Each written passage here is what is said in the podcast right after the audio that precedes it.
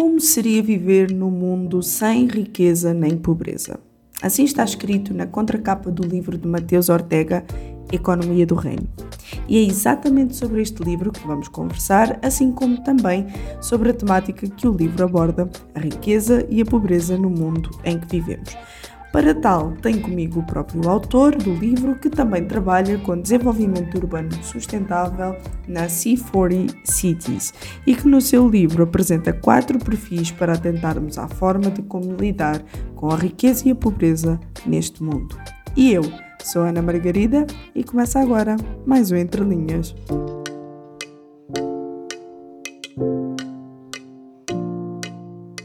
Mateus, são bilhões de pessoas existentes neste mundo e eu não sei até que ponto é que são aquelas que pensam ou meditam sobre a questão de riqueza e pobreza. Claramente, tu foste uma das pessoas que se dedicou a pensar sobre o tema, uh, mas não apenas a pensar, como também a escrever. Como é que tu chegaste à conclusão de que um livro destes precisava ser escrito? O que é que te motivou a escrevê-lo? Olá, Ana e a todos. É um prazer poder estar aqui e falar um pouco desse livro, Economia do Reino. É, bom, eu, eu entendo que esse é um tema, riqueza e pobreza, que afeta a todos os seres humanos, é, em diferentes momentos, de, em, em diferentes intensidades, mas todos nós somos afetados pela condição que nós temos, a classe social que nós vivemos, é, os recursos que a gente tem e, principalmente cristãos, é, o quanto que os outros têm porque eu entendo que cristianismo é um, uma fé, é uma forma de vida, um estilo de vida comunitário e não individual.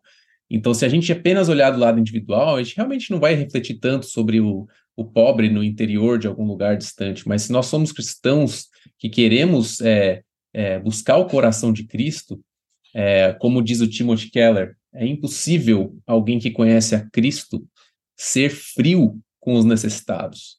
É impossível, porque o, o meu coração vai estar no, no, conceito coletivo de igreja, no conceito coletivo de corpo de Cristo, e não apenas no conceito individual de, ah, eu tenho meu salário, eu tenho minha vida e acabou. Então eu entendo que, assim, é, surgiu em mim uma necessidade de falar e de entender esse assunto pelas crises que eu tenho, sendo bem sincero. Crises uhum. como, devo buscar ter dinheiro? Devo, então, buscar ser um missionário e ser pobre e abrir mão de tudo? É, que, que eu faço quando, quando alguém me pede dinheiro na rua? São perguntas assim que a gente tem todos os dias, né? E, e é diante disso que surgiu a vontade de estudar profundamente o assunto e ver o que, que o cristianismo responde, como que o cristianismo responde a essas perguntas. É fantástico tu falaste sobre isso, porque agora fez-me pensar assim um pouquinho acerca da, da, da, perspectiva portuguesa, vamos dizer assim, porque o português ele é muito desconfiado. Então, por exemplo, tu tocaste no assunto quando alguém na rua vem pedir dinheiro, um, há aquelas pessoas que, por exemplo, o caso do meu tio, vou expor aqui o meu tio, em que ele dá livremente porque fica tranquilo daquilo que a pessoa vai fazer ou não com o dinheiro, isso é responsabilidade dela, e aí já tem a minha tia que é não deixe, vai gastar em droga, vai gastar em outra coisa e por aí vai.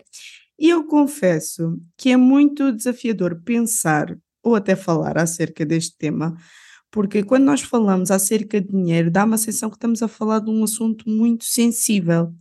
Eu digo isto porque, para uns, é visto como algo sujo, que deve ser desprezado, deve ser visto quase como a coisa mais horrível do mundo, mas para outros torna-se como se fosse um Deus. Mas agora, assim, olhando para um espectro geral, com base em tudo aquilo que tu escreveste, qual é que tu pensas ser a melhor forma de lidar com o dinheiro. Isto porque claramente eu percebo que não se trata apenas de dinheiro. Tu disseste muito bem, tu tentaste procurar isso à luz do cristianismo, como falar e como lidar com isso. Mas nós estamos a falar como o ser humano se coloca à disposição do dinheiro. Como é que tu pensas Sim. ser a melhor forma de lidar? É, essa é uma excelente pergunta, é uma pergunta que nos últimos dois mil anos de cristianismo, ela continuou acontecendo muitas vezes, e os debates aconteceram ao longo da história, da igreja. Então eu fui estudar tudo isso e eu cheguei a uma resposta, que eu acho que é o mais legal do, do livro Economia do Reino, o que me deixa mais empolgado é que eu não só gero perguntas, eu trago uma resposta. É, e a resposta é a seguinte: não há uma resposta única. Exato. essa é a resposta. Porque a gente às vezes tem essa ideia de que é, se Jesus falou alguma coisa é para todo mundo, em todos os lugares, em todos os tempos, independente do contexto. Então a gente pega a passagem do jovem rico, aí você vai lá, tá fazendo sua devocional, né? Tá orando, Deus, o que, que você quer que eu faça na minha vida? É, eu quero me submeter ao Senhor. E aí você vai lá e lê. E Jesus disse ao jovem rico: vai e venda tudo o que você tem. Você fala, ah, então é isso que eu tenho que fazer. E parece que é isso para todo mundo, em todos os momentos, em toda a história. Só que daí depois você pega outros exemplos, é, como o exemplo da discípula Joana, é, que era alguém que ajudava Jesus com os seus bens. Então ela não abriu mão de tudo. Ou você vê Zaqueu. Zaqueu era um cara muito rico. Ele abriu mão de metade do que ele tinha, deu para os pobres, mas não foi de tudo também. Então, como você vê diferentes situações ao longo é, do ministério de Jesus e diferentes reações quanto ao tema da riqueza e pobreza, isso me fez entender que, na verdade, o mais importante que Jesus quer é o nosso coração, independente do nosso status social. Então, você pode ser alguém rico, como Zaqueu, e ser chamado para cear com Jesus. Ou você pode ser pobre como Bartimeu e, e ser curado da tua miséria e, e ter o, básico para sobreviver, mas também ser chamado para fazer parte do reino de Deus. Então eu entendo que a classe social não distingue quem é aceito ou não por Jesus. Ele convida todos. Todos são bem-vindos para o grande, grande banquete. Só que aí, diante da sua pergunta, então, como que a gente lida? Eu entendo que existem diferentes caminhos. A Bíblia ensina para a gente diferentes princípios para lidar com riqueza e pobreza. Então você tem, eu entendo assim, tem vários, mas eu categorizo no livro é, da Economia do Reino em quatro caminhos diferentes. Então você tem o caminho da generosidade, que é esse de você dar mais abertamente com o coração. Você tem o caminho é, é, da moderação, da administração, então é um outro tipo de expressão do amor cristão. Então é uma pessoa um pouco mais racional no uso da riqueza, mas que também vai expressar o amor de Deus através, por exemplo, de uma gestão sábia dos recursos. É, você tem também um outro caminho, que é o da misericórdia ou da justiça, então são pessoas que estão olhando muito mais para as mudanças sistêmicas, aquele tipo de gente que vai pensar em justiça, não apenas em doação. É, e você tem também o caminho do que eu chamo do abnegado, né? Que é, é você, na verdade, não resolver o problema da pobreza, mas ir viver em meio a eles para mostrar o amor de Jesus. Então você tem diferentes respostas. Se a gente for ficar disputando qual que é a melhor, a gente nunca vai achar é, uma melhor do que a outra. Só que o que Jesus ensina a gente, é, com os dons que ele dá para o corpo, é que cada dom serve para servir ao bem comum. Então, quando a gente entende que a gente tem um papel no corpo para usar os nossos dons, nossa situação, as nossas capacidades para servir ao bem comum, aí a gente para de pensar que é, eu, eu tenho que ser tudo. Então, eu tenho que ser o milionário que tenho todo o dinheiro e ajuda todo mundo, eu tenho que ser o missionário que vou lá e. Eu, eu não sou tudo, eu sou parte de um corpo. Então, acho que essa é a uhum. compreensão que precisa acontecer para o tema de riqueza e pobreza, para a gente entender o nosso lugar aqui no mundo. E sabes, foi muito interessante ao, ao, ao ter o teu livro na, nas mãos, uh, foi muito interessante saber que à medida que eu ia percebendo um pouquinho mais daquilo que tu passavas, foi-me dando também um alívio, porque lá está, como eu estava a dizer ao início, o dinheiro é um, um assunto muito desafiador. E falando no contexto de religião, então ainda vai ser mais tanto é. para os que estão dentro quanto para os que estão fora. E eu vi que o moderado, eu estou totalmente nessa lista, e aquilo trouxe-me um alívio tremendo.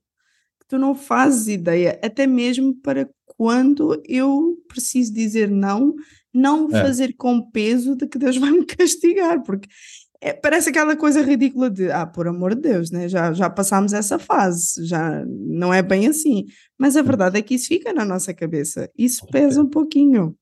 Isso pesa um pouquinho. Então, eu deixo aqui uma sugestão para os nossos ouvintes. Por favor, podem adquirir o livro do Mateus Ortega, Economia do Reino, que inclusive está cá a vender em Portugal. Eu pensava que não, mas o Mateus safou-me de boa. Podes falar mais um pouquinho sobre isso, Mateus? Onde é que as pessoas podem adquirir o teu livro?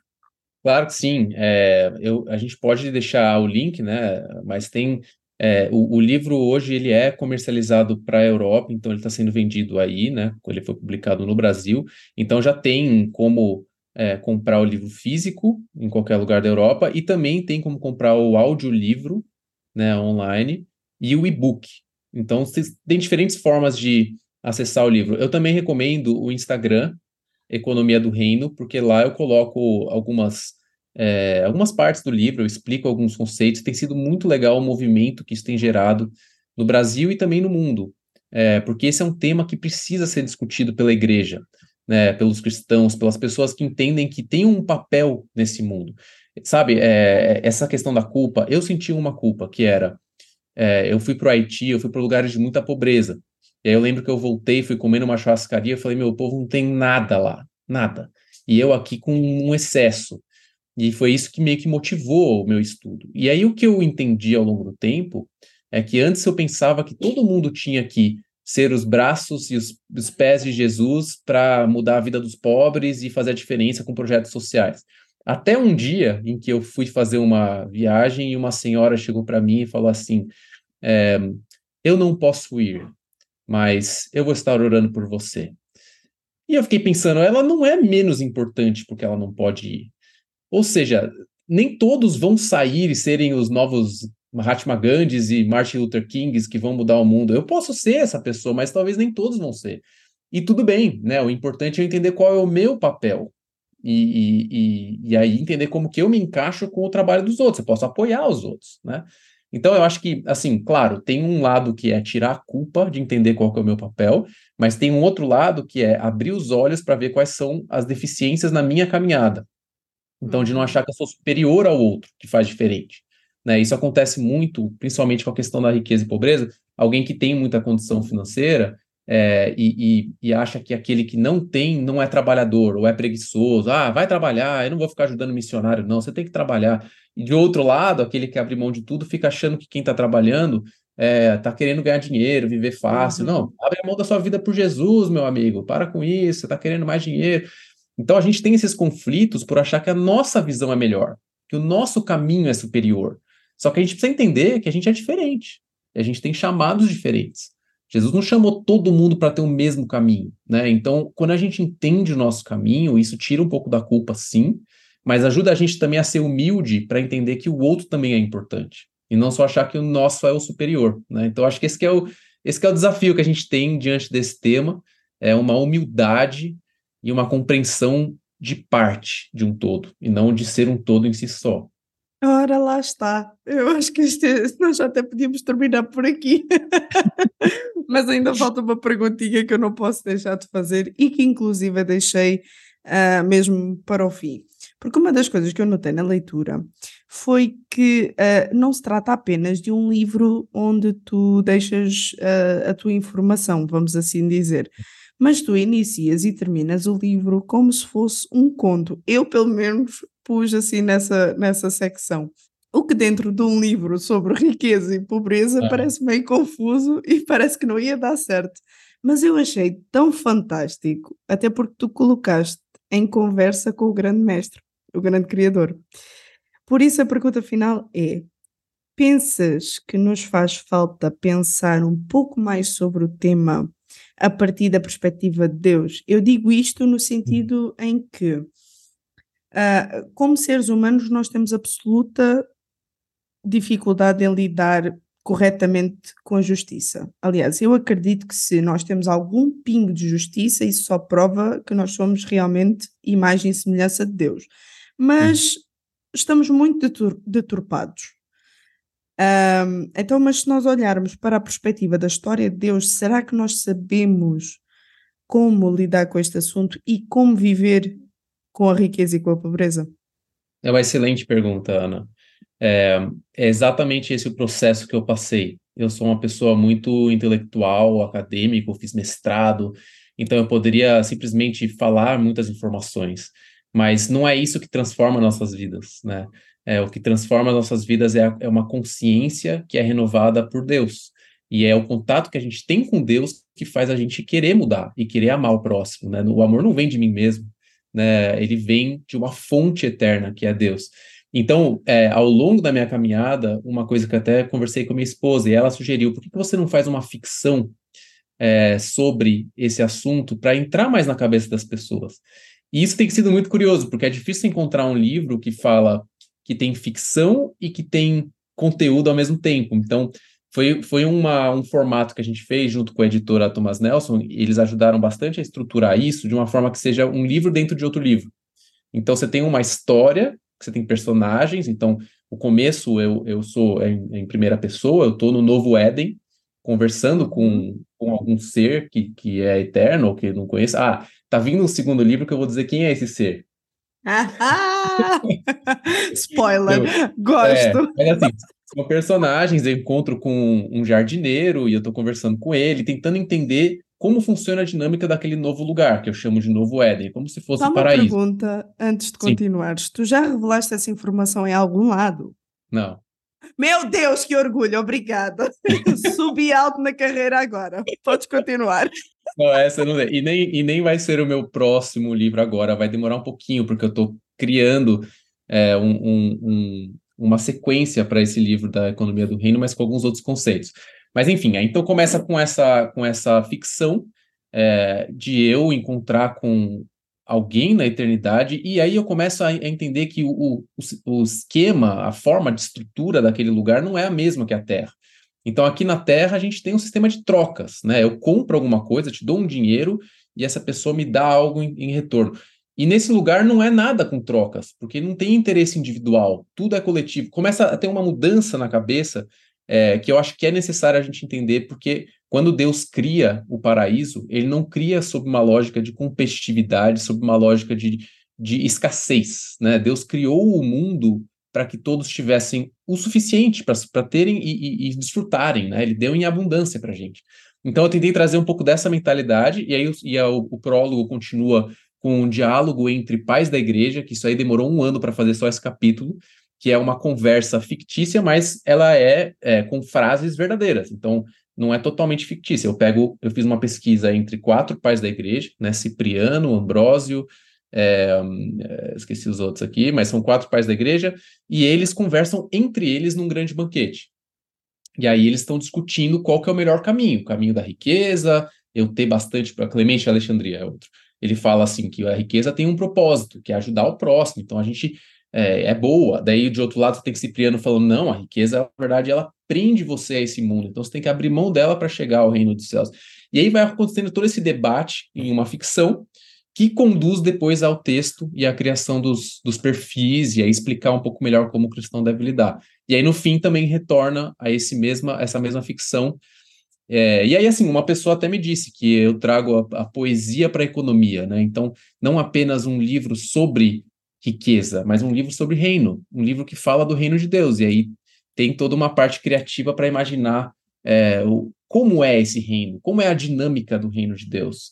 É, um, um, como fala em Isaías, né? Venha todo aquele que tem fome, que tem sede, porque tudo é de graça. Então não tem moeda no sentido monetário, no sentido de compra no reino dos céus. Todos têm o mesmo valor diante de Deus. E aí começa a vir vários princípios que norteiam a nossa caminhada cristã. Né? A economia do reino ela é um norte. Ela é um norte que nos dá uma visão de onde que é que a gente quer chegar, que é o reino dos céus, que é o reino de justiça. É, e aí, nesse mundo, ainda que a gente viva com incoerências, como a injustiça, como a escassez, a gente está com o nosso olhar sonhando em um dia chegar em um reino em que não vai ter escassez, em um reino em que não vai ter sofrimento e dor. E isso norteia nossos, nossas decisões, a nossa forma de lidar com o próximo e muda completamente é, o mundo que a gente vive. O Entre Linhas contou com a participação especial de Mateus Ortega e com a apresentação de Ana Margarida. Realização RTM Portugal.